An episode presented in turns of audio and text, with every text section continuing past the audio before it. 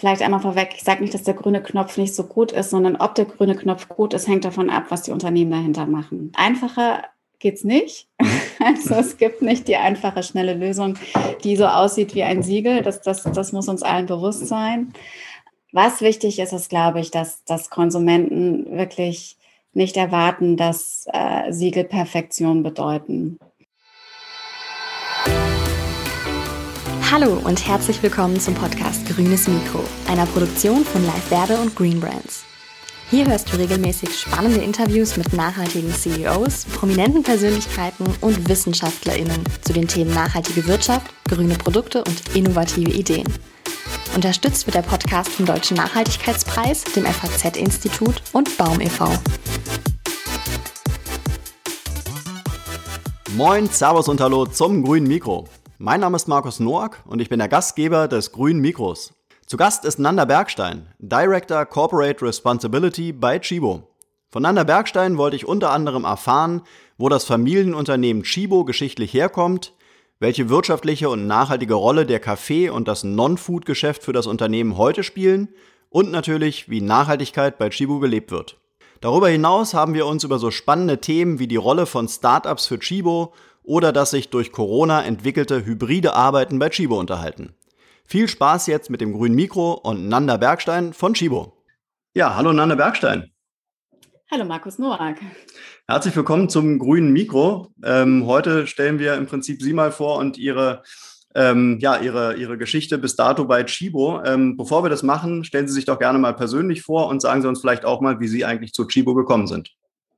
Genau, also mein Name ist Nana Bergstein. Ich bin Director Corporate Responsibility bei Chibo, sprich also für die Nachhaltigkeitstransformation des Unternehmens verantwortlich. Ich bin schon seit 13 Jahren im Unternehmen und ich bin eigentlich äh, dahin gekommen, weil ich von Anfang an in meiner Karriere mich mit dem Thema Menschenrechte in Lieferketten beschäftigt habe und ich in einer Unternehmensberatung Sustain heißt, die direkt bei Chibo einen, einen tollen Einsteigerjob auf dem Thema bekommen habe und seitdem arbeite ich seit 13 Jahren Jahren auf dem Thema. Okay, da waren ja schon viele spannende Stichpunkte dabei. Ähm, aber vielleicht nochmal unsere erste ein bisschen unprätentiöse Frage. Was wollten Sie als Kind mal beruflich werden? Also als allererstes wollte ich tatsächlich Astronautin werden. Okay. Und dann ähm, habe ich irgendwann entschlossen, dass ich Pianistin werden will, weil ich viel Musik gemacht habe, als ich, als ich äh, klein war. Und kurz vor meinem Abi bin ich dann auf die politischeren und wirtschaftlicheren Themen gekommen und, und so bin ich dann in meine heutige Vita gelangt. Okay. Ja, ich erkenne so ein bisschen den roten Faden an unseren Gästen. Äh, keiner ist das geworden, was er mal werden wollte. Gerd Müller wollte Bauer werden, jetzt ist er nur Bundesentwicklungsminister. Bei Ihnen hat es auch nicht ganz geklappt. Äh, aber gut, erzählen Sie doch mal so ein bisschen, äh, seit 13 Jahren sind Sie bei Chibo. Ähm, wie war so der Beginn bei Chibo und was hat sich vielleicht auch seitdem so im Thema Nachhaltigkeit bei Chibo alles so getan? Hm. Also als ich anfing bei Chibo, war das Thema Nachhaltigkeit bei Chibo gerade mal zwei Jahre alt. Das begann nämlich in 2005, 2006 und ich bin eben 2007 dazugestoßen. Und das war noch in einer Zeit, wo wir wirklich richtig im Aufbau begriffen waren. Und ich war damals für das Thema Menschenrechte im Bereich unserer Non-Food-Artikel verantwortlich. Und da ging es wirklich erstmal darum, Bewusstsein zu schaffen im Unternehmen. Warum ist das eigentlich wichtig, erste Prozesse aufzusetzen und dann vor allem die große Frage nach Lösungen zu suchen wie kriegen wir Menschenrechte wirklich um, umgesetzt. Und äh, das betraf dann natürlich alle anderen Nachhaltigkeitsthemen, die, die wir dann über die Zeit ähm, weiter aufgesammelt haben. Und äh, die Frage nach, nach, wo stehen wir heute? Glaube, wir sind, ich, ich glaube, das, was wir gemacht haben, wir haben ganz klein angefangen, wir haben immer mehr gemacht. Und heute ist es so, dass wir wirklich unser gesamtes Unternehmen transformieren. Das heißt, jeder Einkäufer, jeder Produktmanager, jeder Qualitäter zum Beispiel haben das Thema Nachhaltigkeit bei sich in ihrem Verantwortungsbereich mit drin und gucken eben auf die Produkte und die Lieferketten und fragen sich immer, wie kriege ich es ökologischer hin, wie kriege ich es sozialer hin? Natürlich mit unserer Unterstützung als, als Bereich. Also es ist so richtig reingegangen in die Unternehmung. Mhm. Und sind Sie auch ähm, mit dem mit dem Anspruch, äh, im, im Nachhaltigkeitsbereich tätig zu sein, auch wirklich schon zu Chibo gekommen? Ja, also ich bin tatsächlich, ähm, also ich, ich habe direkt nach meinem Studium eigentlich entschieden, dass ich mich in dem Bereich Nachhaltigkeit und Wirtschaft auch explizit engagieren möchte, weil ich das Gefühl hatte, da kann man auch am meisten bewegen. Und so war ich zunächst in der Unternehmensberatung Sustain, um Unternehmen zu beraten und Lieferanten zu beraten zum Thema Menschenrechte in den Lieferketten und bin dann direkt zwei Jahre später in den CR-Bereich, also in den Corporate Responsibility-Bereich gewechselt, den ich heute auch verantworte. Und ähm, um da das Thema mit aufzubauen. Mhm. Ich habe dann einen Schwenk gemacht, auch in, wirklich ins Kerngeschäft weil ich auch der Meinung bin, dass Nachhaltigkeit muss mit dem Geschäft verankert sein. Also Nachhaltigkeit darf kein, also eine Corporate Responsibility Abteilung darf nicht wie ein Elfenbeinturm fungieren und es müssen eben alle aus dem Unternehmen heraus ähm, an dem Thema arbeiten. Und deswegen bin ich ins Kerngeschäft gegangen, in den Non-Food-Bereich und habe da auch eine Abteilung aufgebaut, die sich operativ vom Rohstoff bis zum Endkonsumenten für die Non-Food-Artikel mit dem Thema beschäftigt hat und äh, habe dann alles zusammengeführt vor drei Jahren in den Bereich, den neuen Bereich Unternehmensverantwortung. Mhm. Vor 13 Jahren sah die Zeit oder war die war der war der ähm, ja der Status quo wahrscheinlich noch ein anderer. Ähm, die die Mühlen haben da noch ein bisschen anders äh, gemahlen und die Unternehmen waren noch anders aufgestellt. Äh, mhm. Können Sie uns vielleicht noch mal so ein bisschen in die Zeit damals reingucken lassen? Wie wie war da auch so die Unternehmensführung, waren die schon offen für das Thema Nachhaltigkeit äh, oder war das schon noch so ein bisschen mehr Überzeugungsarbeit, die sie damals leisten mussten? Also wir hatten die ganze Nachhaltigkeitsgeschichte bei Chibo begann mit einer Kampagne wegen kritischer Arbeitsbedingungen in Bangladesch. Dementsprechend äh, gab es eine hohe Sensibilisierung auf der Entscheiderebene, auf Ebene der Geschäftsführung. Und Chibo ist ein Familienunternehmen und deswegen waren eigentlich Werte schon immer sehr, sehr wichtig. Aber trotzdem ist das eine ja der Anspruch und das Konzeptionelle und das andere ist so, wie kriege ich es richtig rein in die Unternehmung? Und äh, da haben wir sehr, sehr viel Überzeugungsarbeit leisten müssen. Also das war damals eine Zeit, wo man sich, wo viele sich auch gefragt haben, okay, was muss ich mich jetzt plötzlich um Standards bei meinen Lieferanten kümmern? Mhm. Das war was komplett Neues und ähm, da musste ich und auch meine Kollegen sehr viel Überzeugungsarbeit leisten, viel diskutieren und die Kollegen dann wirklich mit auf den Weg nehmen. Mhm. Sie hatten gerade schon am Anfang gesagt, Lieferkettengesetz als ein Stichwort. Äh, da denke ich mal, wird bei Ihnen viel passieren, weil da sind Sie ja permanent mit, haben Sie ja permanent mit zu tun. Äh, jetzt mhm. gibt es auch so ähm, Entwicklungen wie den grünen Knopf, den, glaube ich, kennen mhm. noch gar nicht so viele, hatten wir gerade mit, mit Dr. Müller drüber gesprochen. Mhm. Ähm, das sind wahrscheinlich wirklich zwei Themen, wo Sie einfach permanent mit zu tun haben äh, und die wahrscheinlich auch von Jahr zu Jahr immer größer werden, oder? Und ähm, so lange sind die ja auch noch gar nicht bei vielen auf der Agenda. Also ähm, können Sie mal so ein bisschen äh, Farbe geben? Ähm, wie wichtig sind solche Themen heute für ein Unternehmen wie Chibo? Also für ein Unternehmen wie Chibo ist das essentiell wichtig. Also wenn ich mit dem Lieferkettengesetz anfange, da geht es ja darum, äh, dass wir unserer Sorgfalt nachkommen und dafür unser Menschen Möglichstes tun, dass Menschenrechte in Lieferketten sichergestellt sind. Und das ist eine eine Arbeit, die unseren gesamten Alltag auch der Kollegen im Einkauf äh, zum Beispiel mitbestimmt, weil man, das beginnt bei der Lieferantenauswahl, mit welchem Partner arbeite ich. Das, das bedeutet, dass man regelmäßig kontrolliert. Das bedeutet, dass man ähm, die Lieferanten, die Fabriken trainiert, aber auch Transparenz in der Lieferkette, die ja sehr lang sein kann, aufbauen muss. Und äh, das sind Themen, an denen wir tatsächlich ja dann auch schon seit 15 Jahren dran sind. Aber es ist, man muss sich das wirklich wie so ein tägliches Doing vorstellen. Und meine Hypothese ist auch, dass uns das immer stärker noch, noch weiter beschäftigen wird. Und die meisten Unternehmen werden das richtig integrieren müssen, um, um die Anforderungen erfüllen zu können. Mhm. mhm. Wir wollen mal so ein bisschen in die Vergangenheit oder in die Historie von Chibo reingehen. Sie sagten gerade schon, Chibo ist ein Familienunternehmen. Die Familie Herz äh, hat es äh, mal gegründet und äh, ist ja immer noch eigentlich mit an, an Bord.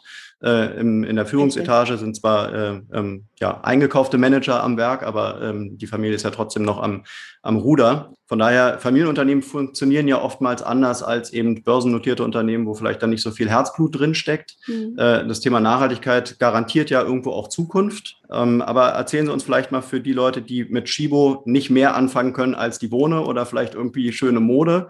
Ähm, wo kommt Chibo eigentlich her? Wann wurde Chibo gegründet und wie versteht sich Chibo heute? Genau, also Chibo wurde 1949 gegründet. Wir sind also jetzt über 70 Jahre alt und man würde wahrscheinlich heute neudeutsch sagen, quasi als eines, als ein Kaffee-Startup nach dem Zweiten Weltkrieg. Und ähm, als Familienunternehmen, wie Sie eben auch schon sagten, ähm, mit der Familie Herz als, als ähm, Eigentümerfamilie und das, was Chibo damals ausgemacht hat und ich finde heute immer noch ausmacht, ist, ist so ein, so ein Gründergeist, immer wieder Dinge neu ausprobieren zu wollen. Das war eben damals der Kaffeeversand.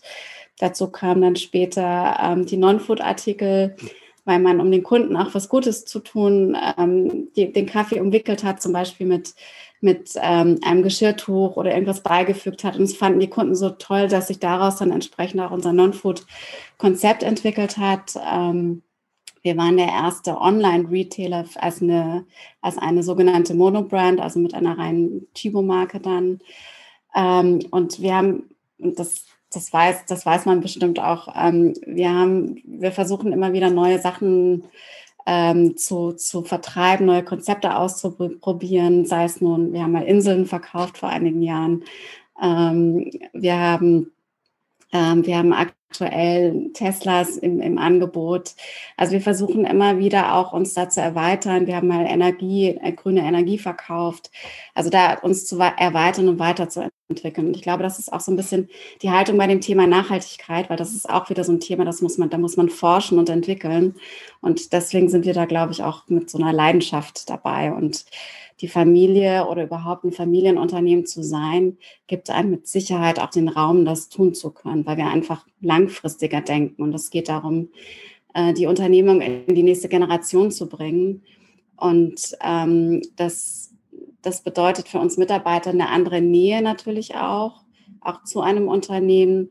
Und das bedeutet aber auch gleichzeitig auch mehr, mehr Unterstützung für auch das Thema Nachhaltigkeit. Mhm, mhm. Und auf welchem Weg ist Chibo? Also ist ja irgendwie, man könnte ja fast sagen, ist irgendwie so eine Art Gemischtwarenladen, ja, von allem so ein bisschen. Ähm, jetzt müssen wir natürlich auch gucken, dass es irgendwo von außen hin auch als nachhaltiger, als nachhaltiges Unternehmen wahrgenommen wird. Es soll wahrscheinlich nicht auch einfach nur ein Lippenbekenntnis sein, sondern es soll sich ja auch niederschlagen in jedem Produkt und in allem, was man so macht. Ähm, was würden Sie sagen, wo, wo geht die Reise hin? Geht es so weiter wie bisher oder wird sich Chibo auch nochmal weiterentwickeln hin zu einer ganz anderen, hin zu einem ganz anderen Unternehmen vielleicht sogar? Also ich glaube, wir werden immer ein Unternehmen sein, das sich versucht, immer wieder neu zu erfinden. Also mhm. insofern kann ich schon mal sagen, ich kann Ihnen nicht sagen, wie Chibo in, in, in einigen Dekaden aussieht. Was sehr, sehr klar ist, dass Nachhaltigkeit diese Transformation durchzieht.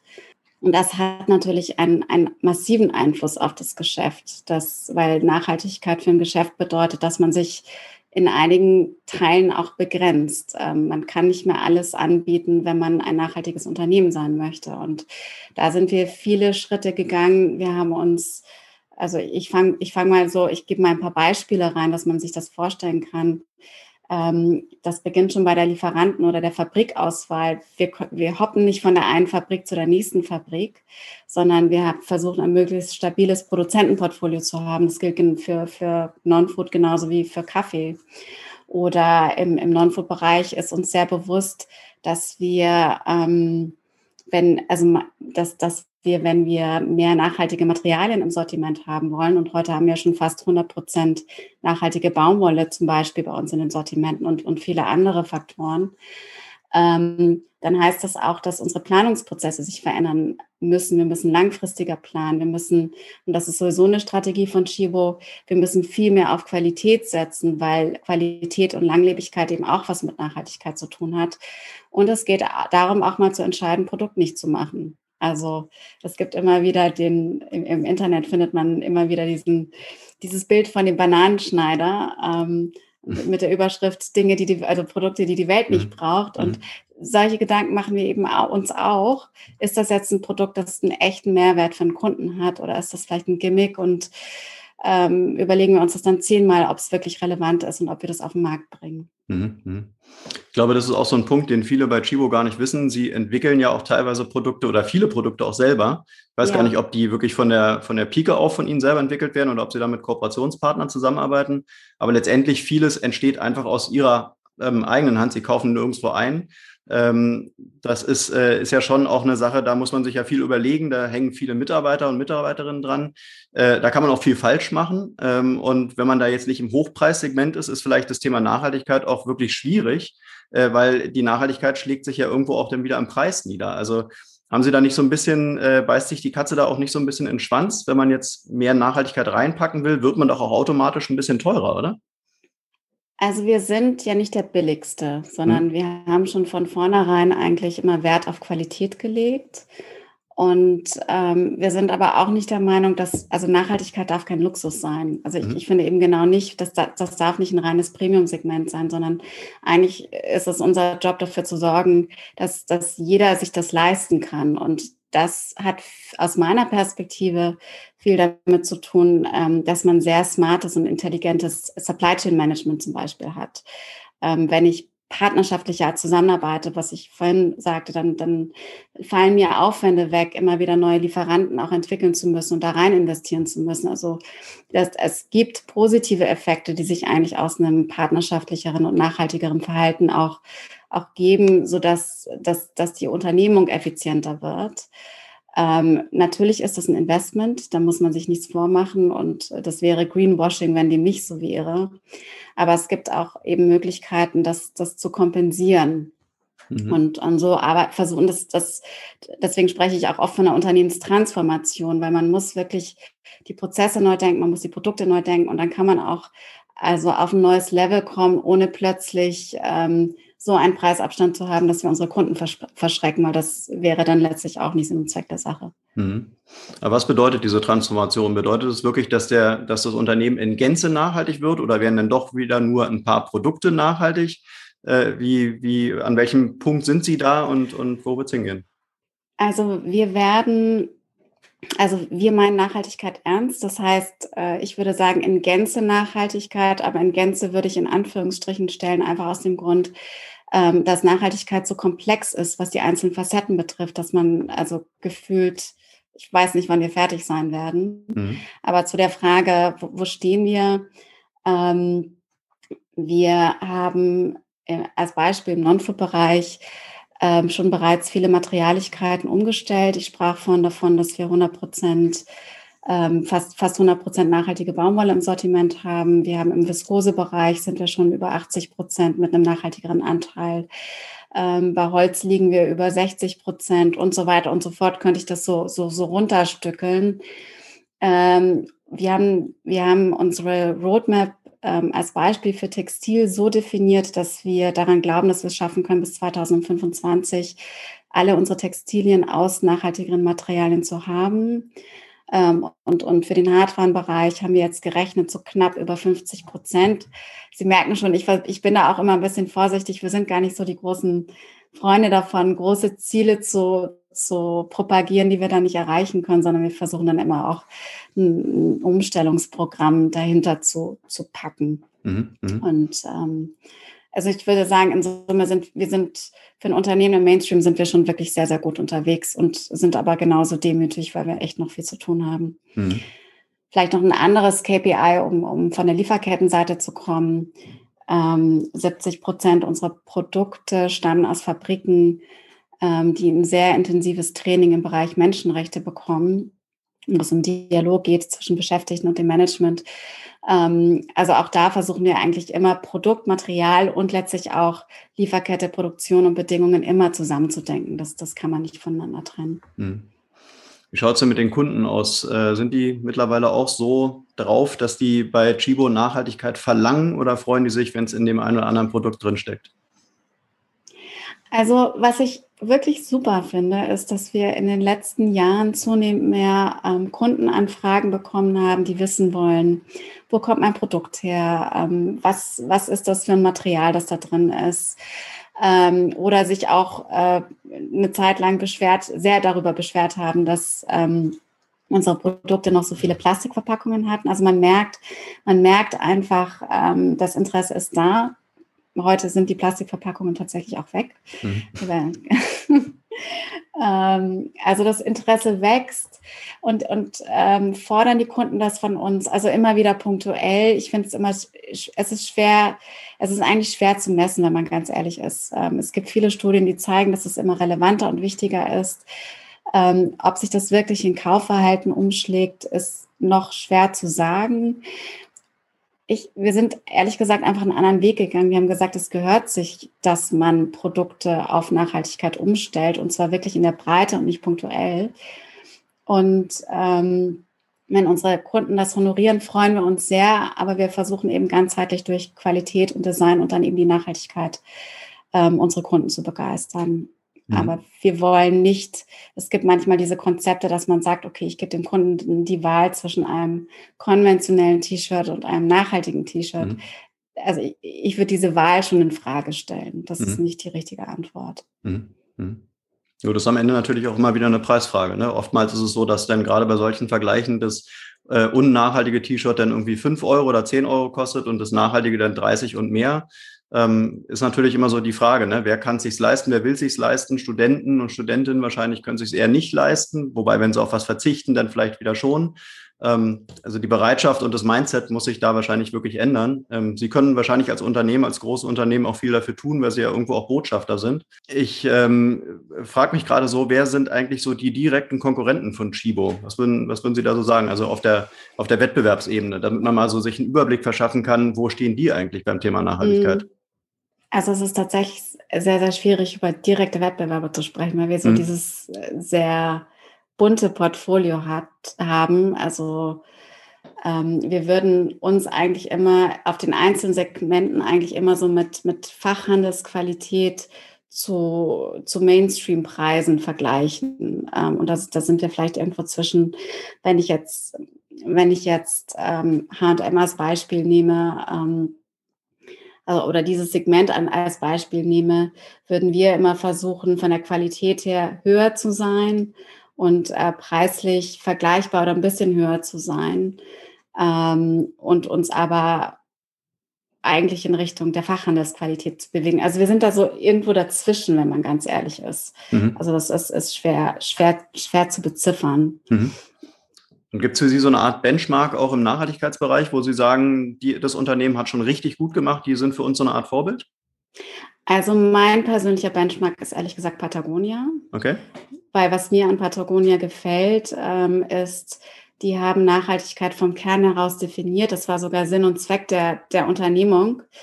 Und ähm, sie sind selbstkritisch, sie versuchen, sie sind politisch, versuchen auf relevante Themen aufmerksam zu machen. Und natürlich ist unser Geschäft im Vergleich viel komplexer, aber trotzdem die Haltung ist das, was ich, was ich äh, sehr positiv finde. Also auch das, das etwas Rebellische. Mhm, okay. Jetzt haben Sie ja im Prinzip die Herausforderung, dass Sie auf der einen Seite natürlich Kaffee verkaufen und der Kaffeeanteil, mhm. glaube ich, auch immer noch wirklich groß bei Ihnen ist. Äh, und auf der anderen Seite eben auch diesen Non-Food-Bereich haben. Und mhm. beides soll ja irgendwie nachhaltig funktionieren. Ähm, ist es nicht wahnsinnig schwer, diese beiden Riesensparten zusammenzubringen? Ja, also das, das, das Schwere ist eigentlich, dass es so, so unterschiedliche Produkte ja. sind. Ähm, ich habe einmal Konsumgüter und ich habe einmal ein landwirtschaftliches Produkt. Mhm. Und, und beides haben einfach unterschiedliche ähm, Herausforderungen. Ähm, das Schwere ist wirklich die Vielfalt, weil jede mhm. Lieferkette ihre, ihre Eigenheiten hat das Schwere ist sicherlich auch, auch das Markentechnische, aber das ist jetzt aus meiner, meiner Arbeit heraus gar nicht, gar nicht das Relevante, sondern ich schaue eigentlich auf alle Lieferketten und, und Produkte und schaue, wie kann ich, wie, ne, wie kann ich die umstellen. Das, das, was am Kaffee, finde ich, wirklich beeindruckend ist, und das kenne ich aus keinem anderen Sektor, ist, äh, wie stark Wirtschaft und Nachhaltigkeit äh, beieinander liegt. Also, und, und das bei uns in, im Unternehmen fängt das tatsächlich schon im Einkauf an, dass wir von vornherein uns entscheiden, obwohl wir eigentlich fast alle Segmente bedienen im Café, ähm, uns von vornherein dafür entscheiden, auch immer qualitativ besseren bis sehr hochwertigen Kaffee einzukaufen, weil wir darüber schon ein höheres finanzielles Investment in die Lieferkette geben, weil wir dafür einfach schon mehr bezahlen. Mhm. Und da fängt die Nachhaltigkeit schon an, weil im Kaffee geht es ganz oft darum, ähm, den Kleinfarmern ein, ein Einkommen auch zu sichern. Und deswegen ist das Finanzielle da auch relevant. Und ich habe selten erlebt, mit wie viel Leidenschaft von ein, einer Kleinfarmerin über, über die Verab Veredelung bis hin zu ähm, den Exportorganisationen und unseren Partnern hier, hier in Deutschland, mit welcher Leidenschaft daran gearbeitet wird, ähm, den Kaffee immer nachhaltiger zu gestalten. Also das ist sehr einzigartig. Ist aber auch eine große Sisyphus-Arbeit, weil es gibt nun mal 12 Millionen Kleinfarmer im Kaffee. Also es gibt auch da wieder wahnsinnig viel zu tun. Mhm. Was sind denn so die wichtigsten Säulen bei Ihnen äh, im Kaffeebereich zum Thema Nachhaltigkeit? Also wo, wo kommt es Ihnen da am meisten drauf an und wie kann man das vielleicht sich auch konkret mal vorstellen? Fahren Sie selber auch da zu den Kaffeefarmen hin und gucken sich das vor Ort ja. an? Ja? Ja, also ich bin jetzt außer natürlich zur Zeit einer Pandemie, ich bin sehr, sehr viel in den verschiedenen Ländern unterwegs, mhm. also sowohl im Café als auch im Non-Food-Bereich, um mir das anschauen zu können. Und, und auch was wichtig ist, wirklich mit den Leuten vor Ort im Gespräch zu sein, damit die auch merken, dass wir das ernst meinen. Mhm. Also diese Nähe ist uns, uns sehr, sehr wichtig. Und ähm, wir arbeiten mit, mit drei Säulen. Also das erste hatte ich gerade genannt, eben März, schon von vornherein mehr zu investieren in die Ketten. Ähm, die zweite Säule ist, da, da machen wir eine, äh, also wir machen im Prinzip eine Segmentierung zwischen Ländern, die im Kaffeegürtel, die eher soziale Probleme haben und häufig Probleme mit der Infrastruktur und Länder, die eigentlich schon eine gute Infrastruktur haben ähm, weil man mit beiden Arten an Ländern anders arbeiten kann. Also die ärmeren Länder wären zum Beispiel Honduras, Guatemala, Kenia, Tansania, Äthiopien. Ähm, da kaufen wir zertifizierten Kaffee ein weil wir über die Zertifizierungsorganisation dann nochmal zusätzliche Prämien in die Ketten geben können. Und wir machen aber auch gezielte Trainings für Farmer. Und die Farmer werden darin geschult, ähm, ihre Qualitäten zu erhöhen, also bessere, bessere Kirschen zu produzieren, ihre Produktivitäten zu erhöhen, solange es ökologisch ist. Das ist auch wichtig für uns. Ähm, wir machen Projekte, um ihnen zu ermöglichen, Zusatzeinkommen zu generieren. Man muss sich vorstellen, dass ein Kleinfarmer häufig nur zwei Hektar Land hat und das, und das reicht in der, in der Regel gar nicht aus, um so viel zu produzieren, dass man davon dann auch ein Einkommen bestreiten kann für ein ganzes Jahr, weil das ist auch ein, ein, eine saisonale Arbeit. Mhm. Und ähm, deswegen bauen wir, haben wir auch Projekte aufgebaut, wo es darum geht, Zusatzeinkommen zu generieren, zum Beispiel indem man noch Obst äh, und Gemüse anbaut. Oder in, in Guatemala machen wir ein Projekt, wo ähm, Schmuck, wo die äh, Kleinfarmer, also die Bäuerinnen noch Schmuck zusätzlich produzieren. Und, und ähm, solche Aspekte schauen wir uns an. Ein anderes Thema, das uns sehr wichtig ist, ist auch ähm, Unterstützung oder Kinderschutz, Kampf gegen Kinderarbeit, was zum Beispiel in Guatemala und Honduras durchaus auch ein, ein Problem ist, da haben wir Kitas aufgebaut, um dafür zu sorgen, dass die Kinder der Pflücker entsprechend dann auch eine Unterbringung haben, etwas lernen können, etwas zu essen bekommen. Also so versuchen wir auch relativ, ehrlich gesagt, sehr hands-on zu arbeiten. Und, mhm. und das, das ist die Veränderungsarbeit, die wir dann entsprechend auch in, in anderen Ländern durchführen. Mhm. Und in den großen Ländern, das nur in zwei Sätzen, ähm, weil die Infrastrukturen, das ist dann Brasilien und Vietnam zum Beispiel, da ist die, da ist die Infrastruktur viel, viel besser. Da arbeiten wir dann mit ähm, Röstern und ähm, Handelspartnern und auch Behörden vor Ort zusammen, um größere Themen äh, breiter anzugehen. Mhm. Also in Kooperation. Mhm. Welche Rolle spielt eigentlich Bio-Kaffee mittlerweile bei den Kunden? Ist das, ein, ist das eine Sparte, die äh, von Relevanz ist? Ja, also ich glaube, Bio ist, ist gerade im Lebensmittelbereich generell immer, mhm. wird, wird immer relevanter auf jeden Fall. Wir haben auch einen sehr schönen Bio-Kaffee, der aus Äthiopien kommt. Und ähm, ja, das, das, das wird mit Sicherheit, das mit, wird mit Sicherheit immer, immer wichtiger. Man muss schauen, wie die Verfügbarkeit ist. Also mhm. wir sourcen gezielt unseren Kaffee aus Äthiopien, weil wir da garantieren können, dass es wirklich eine Bioqualität ist. Mhm. Aber die, die Relevanz ist mit Sicherheit hoch, weil es auch um Gesundheit geht natürlich. Mhm. Und ist Bio auch gleichzeitig ein bisschen nachhaltiger oder, oder nachhaltig? Also, also Bio Bio ist natürlich nachhaltiger, was, was quasi die ökologische Seite betrifft, selbstverständlich. Mhm. Ähm, Bio ist nicht automatisch äh, besser, was die soziale Seite betrifft. Und deswegen ist aber unsere Lieferkette in Äthiopien ähm, tatsächlich ganz spannend, weil die ist biozertifiziert, die ist auch Fairtrade zertifiziert, auch wenn wir das gar nicht ausweisen auf der, auf der Verpackung. Und ähm, das ist eine sehr, sehr hohe Qualität. Dementsprechend ist, zahlen wir auch Preise deutlich höher als ein Fairtrade-Preis. Mhm. Und so kommt die soziale und die ökologische Nachhaltigkeit zusammen. Und wir machen da auch ein, ein Projekt, ähm, wo wir den Trinkwasserzugang verbessern für die, für die mhm. zusammen mit der Community. Mhm. Ähm, in den vergangenen Jahren sind ja auch relativ viele Kaffee-Startups entstanden, die auch das eine äh, war erfolgreicher als das andere vielleicht. Äh, viele, die sich auch da in, äh, explizit auf die Nachhaltigkeit so ein bisschen gestürzt haben und eben sagen, sie sind ein, nachhaltiges Startup, die dann auch wirklich äh, nachhaltige Produkte anbieten. Ähm, mal ganz offen gesprochen, können die nachhaltiger sein als so ein großer Laden wie Chibo oder ähm, sind sie vielleicht am Ende des Tages genauso nachhaltig wie diese Startups? Also das, was die Startups super können, sind natürlich einzelne Lieferketten ganz toll zu optimieren und quasi, quasi ein, eine sehr schön kuratierte, nachhaltige Qualität anzubieten. Mhm. Ähm, und, und ich glaube, dass, das muss man den Startups auch zugute halten. Wenn ich auf die Umsetzung schaue, werden aber die Lieferketten in Teilen die gleichen Probleme haben wie auch Lieferketten von großen Unternehmen ähm, weil gerade im sozialen Bereich handelt es sich ja um Probleme, die strukturell sind. Mhm. Das heißt, ähm, wenn es ein strukturelles Thema, Problem mit Kinderarbeit gibt, als Beispiel in, in Ländern, dann ähm, kann ein kleines Startup vielleicht mit einem sehr guten Partner vor Ort das möglicherweise besser kontrollieren, weil weil das Startup von weniger Farmen kauft. Das ist möglich. Aber die Garantie ist genauso wenig da, weil, weil einfach in der Region, wo dann diese Farmen sind, trotzdem das Problem vorhanden sein kann. Mhm. Und ähm, ich, ich finde, wie gesagt, ich finde das Wertvolle von den kleinen Startups ist wirklich diese Möglichkeit des Showcasings auch, gute Beispiele zu zeigen, wie es gehen kann. Und ich finde, der, der Wert bei einem größeren Unternehmen ist, dass wir natürlich gemeinsam mit anderen, aber auch alleine vielleicht auch mehr, mehr ähm, bewegen können. Möglicherweise ist nicht alles in dem Einzelnen ganz so perfekt im Vergleich, aber wir haben natürlich eine andere Masse, die wir da bewegen können. Mhm. Äh, fungiert eigentlich Chibo auch so als, als eine Art äh, Inkubator? Also bringen Sie auch äh, eigene Startups hervor?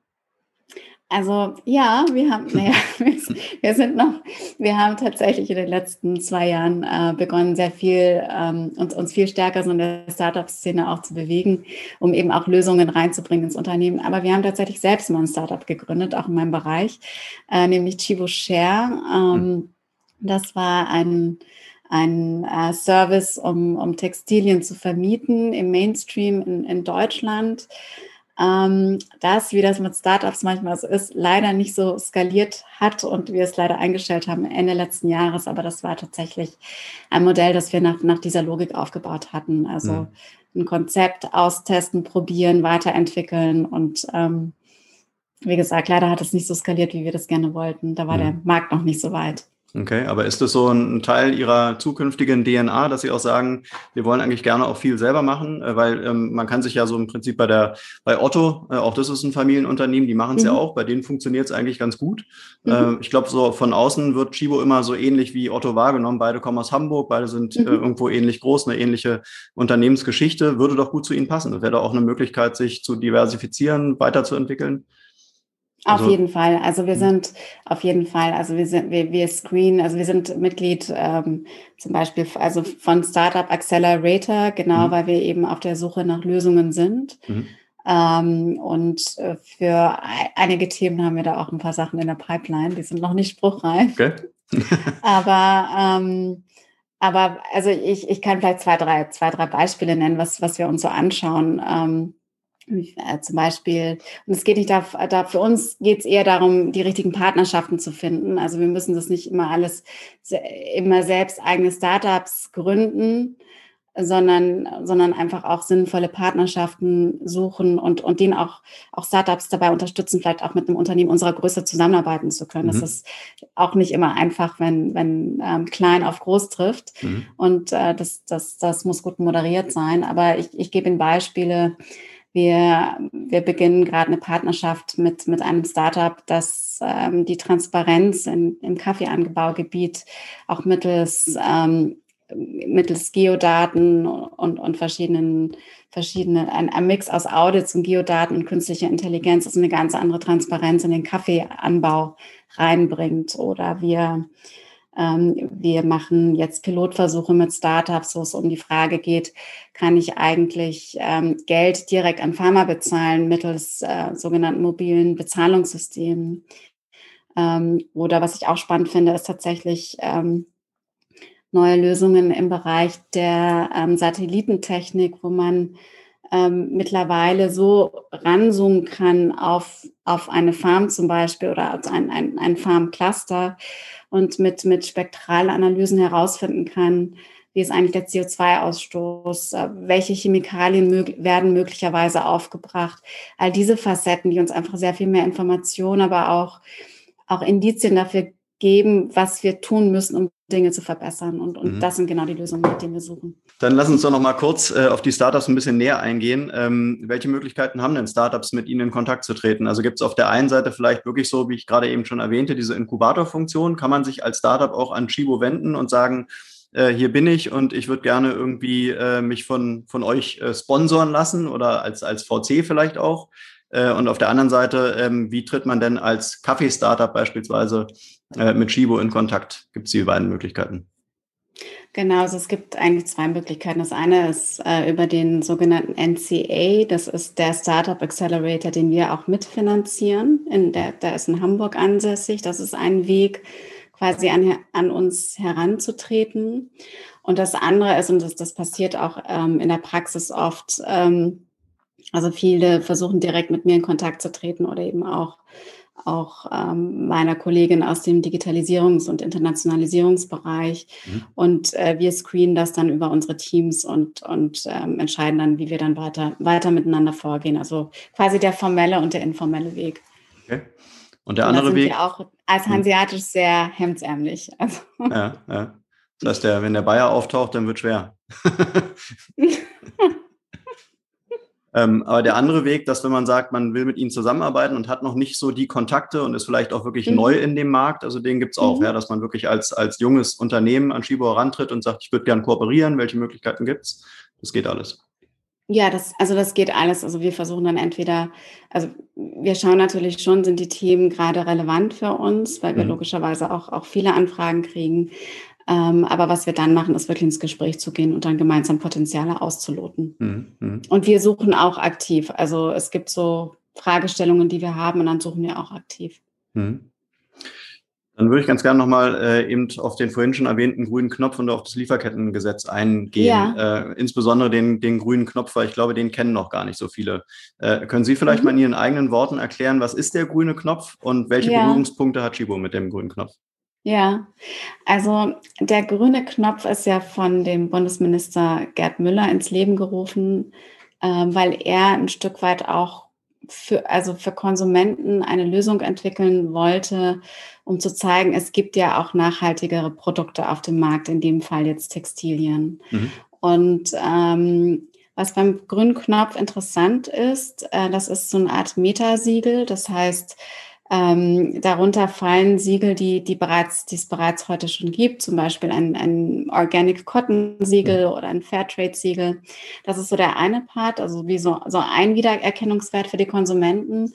Und der andere Part ist, dass der grüne Knopf auch tatsächlich die, eine Art Unternehmensprüfung macht, um zu schauen, ob die Unternehmen Managementsysteme haben, die dafür sorgen, dass sie eben ihre Lieferketten weiterentwickeln und auch ihre Risiken bearbeiten. Und das, das unterscheidet den grünen Knopf auch von vielen anderen Siegeln. Mhm. Ähm, der, der grüne Knopf ist äh, quasi gelauncht worden vor jetzt, glaube ich, mittlerweile fast zwei Jahren mhm. und wird mittlerweile auch, ähm, also finde ich schon von von einer breiteren äh, Masse an Unternehmen angeboten, also die im Mainstream sind, von also Chibo als Beispiel, ähm, aber auch Lidl, Aldi, VD, ähm, Hess Natur, also viele Unternehmen bieten den mittlerweile an. Und wir beobachten auch, dass die Markenbekanntheit auch, auch wächst. Also Schritt für Schritt kommt das auch bei den Konsumenten tatsächlich auch an, mhm. dass es mhm. den gibt. Hm. Jetzt sind Sie ja ähm, Nachhaltigkeitsprofi äh, und Expertin auf dem Gebiet. Ähm, Haben Sie das Gefühl damals gehabt, vor ungefähr zwei Jahren, es braucht jetzt unbedingt noch diesen grünen Knopf, weil letztendlich haben wir ja irgendwo auch so ein, so ein, so ein Nachhaltigkeitssiegel Wüste. Ja, äh, man mhm. blickt ja gar nicht mehr so richtig durch. Äh, mhm. Was gibt's da alles? Was bedeuten die Siegel? Ähm, also haben Sie äh, damals gesagt, äh, ein Glück kommt jetzt der grüne Knopf, jetzt wird alles besser? Ich weiß nicht, ob Bundesminister Müller Ihnen das verraten hat, aber ich war ja durchaus ein Kritiker. Und ähm, genau wegen diesem Punkt, ne, die, ja. die, es gibt schon eine Siegelwüste. Ja. Und wir wissen auch, dass Siegel alleine eben auch, also Siegel haben auch Begrenzungen. Nur weil ein mhm. Siegel auf ein Produkt ist, heißt das nicht, dass automatisch Umweltstandards und, und Sozialstandards eingehalten sind. Also das, das müssen ein paar Sachen passieren, damit das tatsächlich so ist. Und mhm. ich, ich, mag, ich mag es eigentlich nicht so gerne, wenn Verbraucher das äh, Gefühl haben, wenn ein Siegel drauf ist, ist alles in Ordnung. Und das, mhm. dagegen also diskutiere ich manchmal auch an. Das weiß Bundesminister Müller auch. Und äh, das, was mich aber überzeugt hat, war tatsächlich äh, dieser andere Ansatz, dass es eine Unternehmensprüfung gibt. Mhm. Also dass die Managementsysteme dahinter geprüft werden und auch ähm, der Anspruch des grünen Knopfes, sich da auch weiterzuentwickeln. Mhm. Sprich, tiefer in die Kette reinzugehen, aber eben auch an Lösungen oder Lösungen zu unterstützen, wo es zum Beispiel um existenzsichernde Löhne geht. Weil, mhm. also eins ist sehr, sehr klar, existenzsichernde Löhne in der Textilbranche gibt es nur in Nischenfällen. Und ähm, das, das ist so ein großes strukturelles Problem, warum heute keine existenzsichernden Löhne gezahlt werden ähm, dass man ähm, sogenannte systemische Ansätze braucht, um das zu lösen. Und das kann ein Siegel einfach nicht, eine Zertifizierung einfach nicht lösen. Mhm. Und äh, der grüne Knopf wird hoffentlich auch über die Zeit auch diese Ansätze honorieren. Also wir haben zum Beispiel einen mitbegründet, der nennt sich Act on Living Wages, wo wir mit großen ähm, und also Textilunternehmen zusammen, da ist ein H&M dabei, PVH, andere große dabei, ähm, daran arbeiten, in den Produktionsländern Tarifverhandlungen durchzusetzen in Kooperation mit der Dachgewerkschaft Industrial. Einfach weil wir, wir sagen, wenn Löhne über Tarifverhandlungen erhöht werden, dann gelten die für alle und dann müssen wir Unternehmen, also alle Unternehmen diese Löhne auch bezahlen. Mhm. Und dann hat man eben eine, eine Lösung für Beschäftigte gefunden, die aber trotzdem äh, keine Wettbewerbsverzerrungen hervorruft. Und das sind die Dinge, die meiner Meinung nach dann die echte, den, der echte Gamechanger sind. Mhm. Wenn Sie sagen, Sie sind schon so ein bisschen Kritikerin vom, vom grünen Knopf und äh, sind vielleicht auch der Meinung, dass die äh, Konsumenten und Konsumentinnen gar nicht so richtig äh, mehr durchblicken oder man kann es vielleicht auch gar nicht so ernst nehmen, was auf dem Siegel denn draufsteht.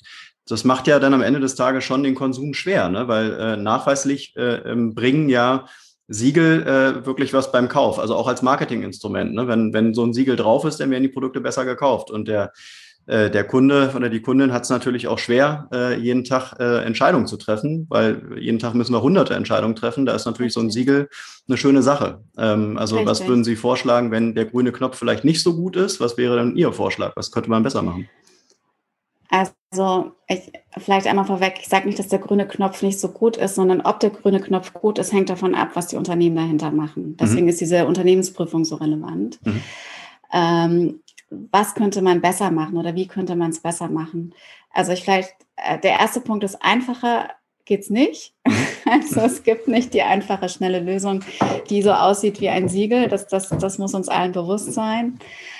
Was, was wichtig ist, ist, glaube ich, dass, dass Konsumenten wirklich nicht erwarten, dass äh, Siegel Perfektion bedeuten. Ähm, und das würde, glaube ich, auch, auch etwas Druck rausnehmen ähm, so, das, das zweite ist, ich, ich, ich befürchte, dass man, und ich mache das mittlerweile auch als Konsumentin, ich fürchte, also es macht Sinn, sich einfach damit zu beschäftigen, was machen Unternehmen so, also zu versuchen, vielleicht mal eine halbe Stunde zu recherchieren, so ganz generell, um zu gucken, welche Marken engagieren sich, was machen die, ähm, um so ein Grundgefühl zu, zu haben, ne, wer so und, und, und vielleicht dann sich da gezielt zum Kauf zu entscheiden. Also ich ich muss ganz ehrlich sagen, ich, ich schaue natürlich auch auf Siegel, mhm. aber ich, ähm, ich habe so ein Gefühl dafür, wer engagiert sich und wer vielleicht nicht. Und ich entscheide mich dann für das Unternehmen, das sich engagiert. Ich erwarte nicht, dass, dass da eine Perfektion da ist. Und ich glaube, das Dritte, die tatsächliche Lösung oder die Game Changer, das sind diese Kooperationsansätze. Mhm. Also wir müssen als Unternehmen zusammenarbeiten mit der Politik und der Wirtschaft ähm, in speziellen Regionen, wo es Herausforderungen gibt, wie wir das auch in Bangladesch äh, zum Thema Gebäudeschutz und, und Brandschutz gemacht haben oder machen. Und dann wirklich gezielt Aktivitäten vor Ort durchführen, um, um quasi eine ganze Region oder eine ganze, einen ganzen Sektor zu verbessern. Ähm, weil alles andere, alles andere sind Einzelansätze, die, die irgendwann im Sand verlaufen. Es braucht wirklich diese gemeinsamen Anstrengungen. Mhm. Und das ist schwer. Mhm. Aber es, ich glaube nicht, dass es einfacher geht. Mhm. Wäre auch langweilig, wenn es einfach ginge, oder? Das stimmt. Also mir wäre langweilig, wenn das so wäre. Ähm, lassen Sie uns vielleicht das Thema Nachhaltigkeit äh, mit dem äh, Thema Personal abschließen. Was tut Chibo mhm. eigentlich für äh, seine Mitarbeiter und Mitarbeiterinnen an, an den Standorten äh, mhm. und, und wie definieren Sie Nachhaltigkeit im Berufskontext?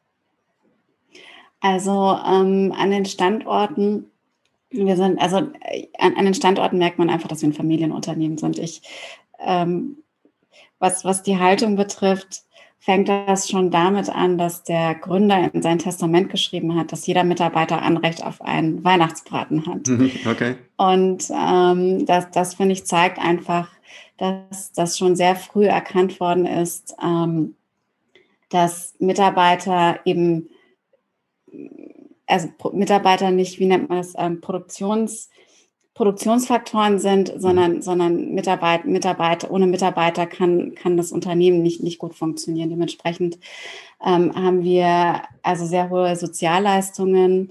Wir haben äh, eine ganze Reihe an Freizeiteinrichtungen, auch, auch das für das Thema Work-Life-Balance. Wir haben zum Beispiel ein Schwimmbad bei uns, äh, Freizeitzentrum, äh, Gastromöglichkeiten.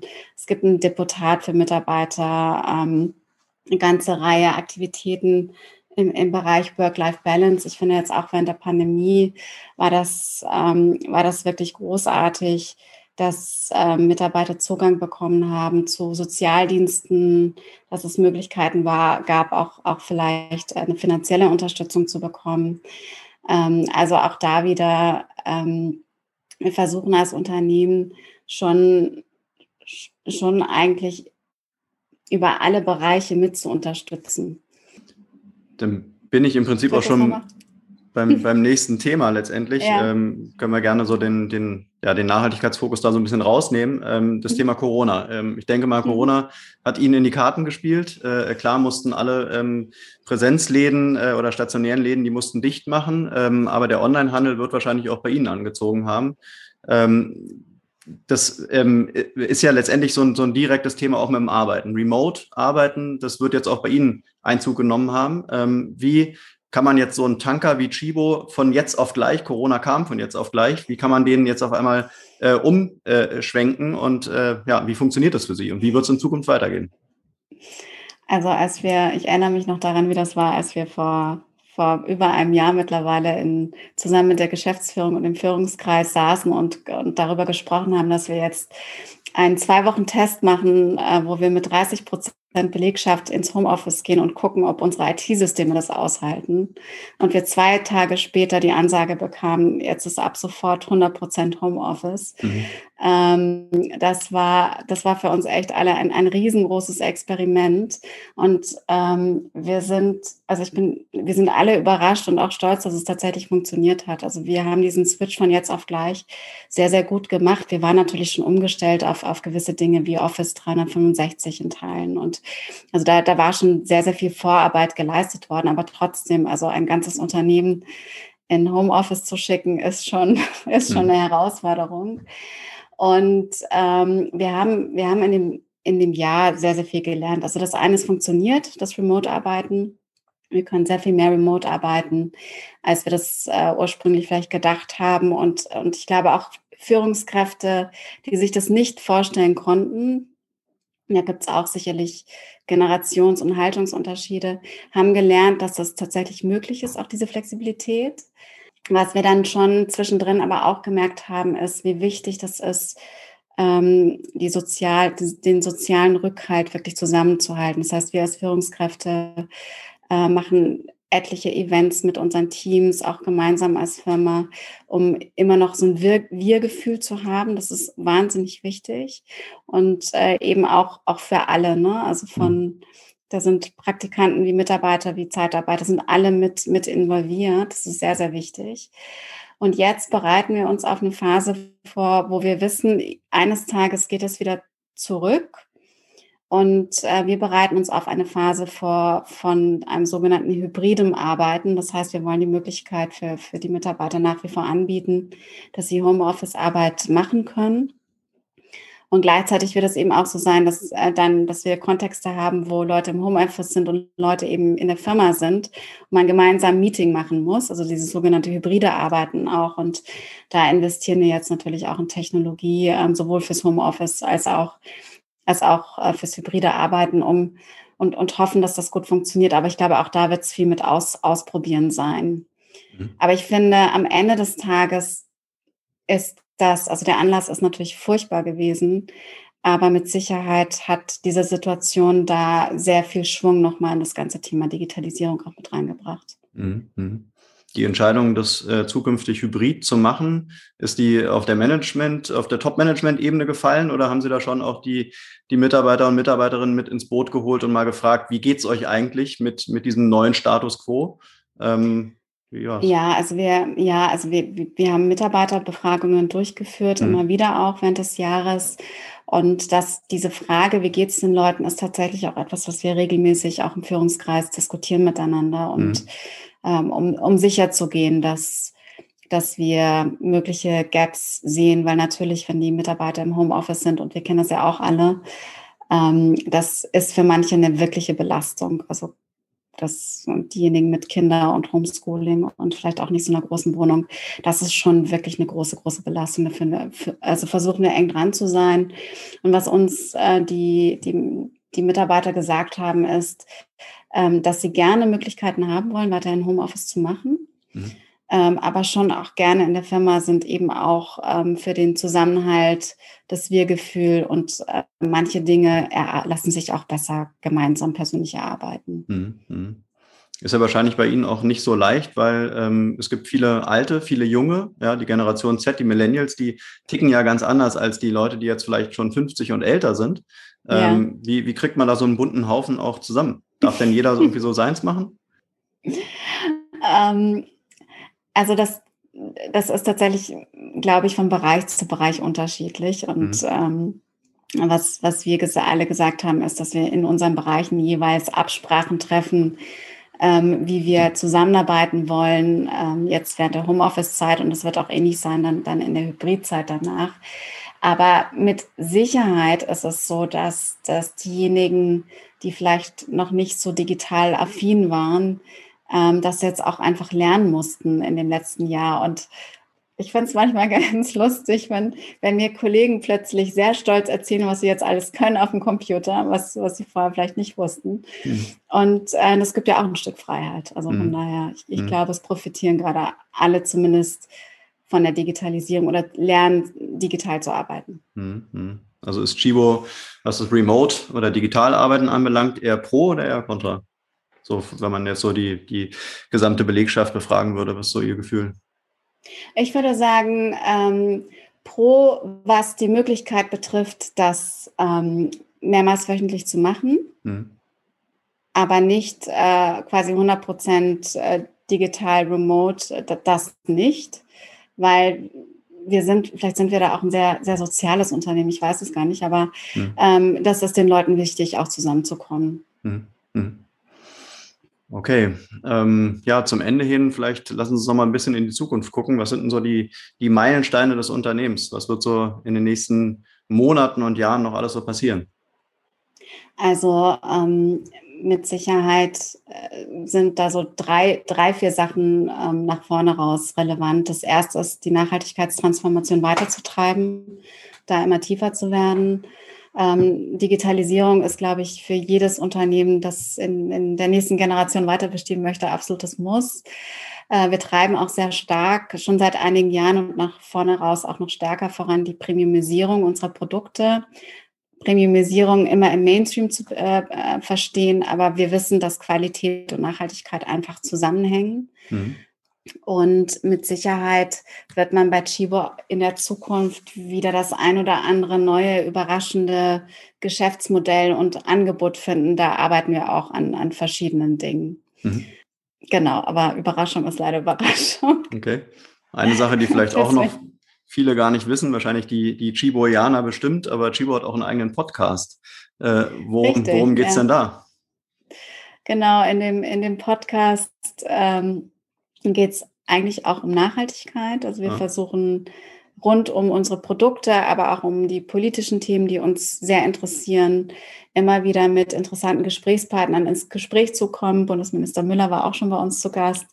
Ähm, nächste Woche spreche ich mit Ranga Yogeshwar ähm, und, und also und was uns da, glaube ich, wichtig ist, das sind wirklich eine Mischung aus zum Teil wirklich sehr, sehr prominente Gäste und auch einfach Mitarbeiter von Chibo, die, die ähm, was Relevantes zum Thema Nachhaltigkeit beizutragen haben. Und mhm. uns ist der, also der kritische Diskurs wichtig und, und auch Informationen. Also es ist jetzt kein, es ist kein Werbepodcast oder so, das, okay. sondern es geht um die Sache. Und den können auch schon äh, im Prinzip die Leute draußen hören oder hören die wirklich, hört den wirklich nur die Belegschaft? Nein, nein, nein, das nee. ist tatsächlich ein öffentlicher Podcast. Ja. Hm. Und äh, den, den kann jeder hören, der möchte. Okay, okay. Äh, ja, meine letzte Frage ist, haben Sie vielleicht noch eine Idee, einen Podcast-Gast, den Sie uns mal vorschlagen würden? Irgendjemanden, den Sie gerne mal im grünen Mikro hören würden? Fällt Ihnen da spontan jemand ein? Also, wenn ich klasse finde, ist Maya Göpel. Okay also eine Wirtschaftswissenschaftlerin, die sich natürlich viel mit dem Thema Nachhaltigkeit beschäftigt und ähm, die die Bundesregierung berät in diesen Fragen und eine sehr spannende kritische Stimme auf das Thema Wirtschaften hat. Mhm. Also die könnte ein spannender Gast sein. Hört sich gut an. Super. Ich würde sagen, ich bedanke mich an dieser Stelle fürs Gespräch, Nanda Bergstein. Hat viel Spaß gemacht. Ich bedanke Wünsch, mich auch. Ich wünsche Ihnen äh, und Shibo alles Gute für die Zukunft und bis zum nächsten Mal. Bis zum nächsten Mal. Vielen Dank und äh, schöne Grüße aus dem regnerischen Hamburg. Danke. Sonnige Grüße aus Berlin. Ah. Danke. Ciao. Tschüss. Tschüss. Tschüss. Und das war's auch schon wieder für heute mit einer neuen Folge Grünes Mikro. Alle Infos und Links zu diesem Podcast findest du in den Show Notes. Wenn es dir gefallen hat, dann abonniere uns gerne auf den gängigen Streaming-Plattformen und lass eine Bewertung da. Wir würden uns freuen. Bis zum nächsten Mal.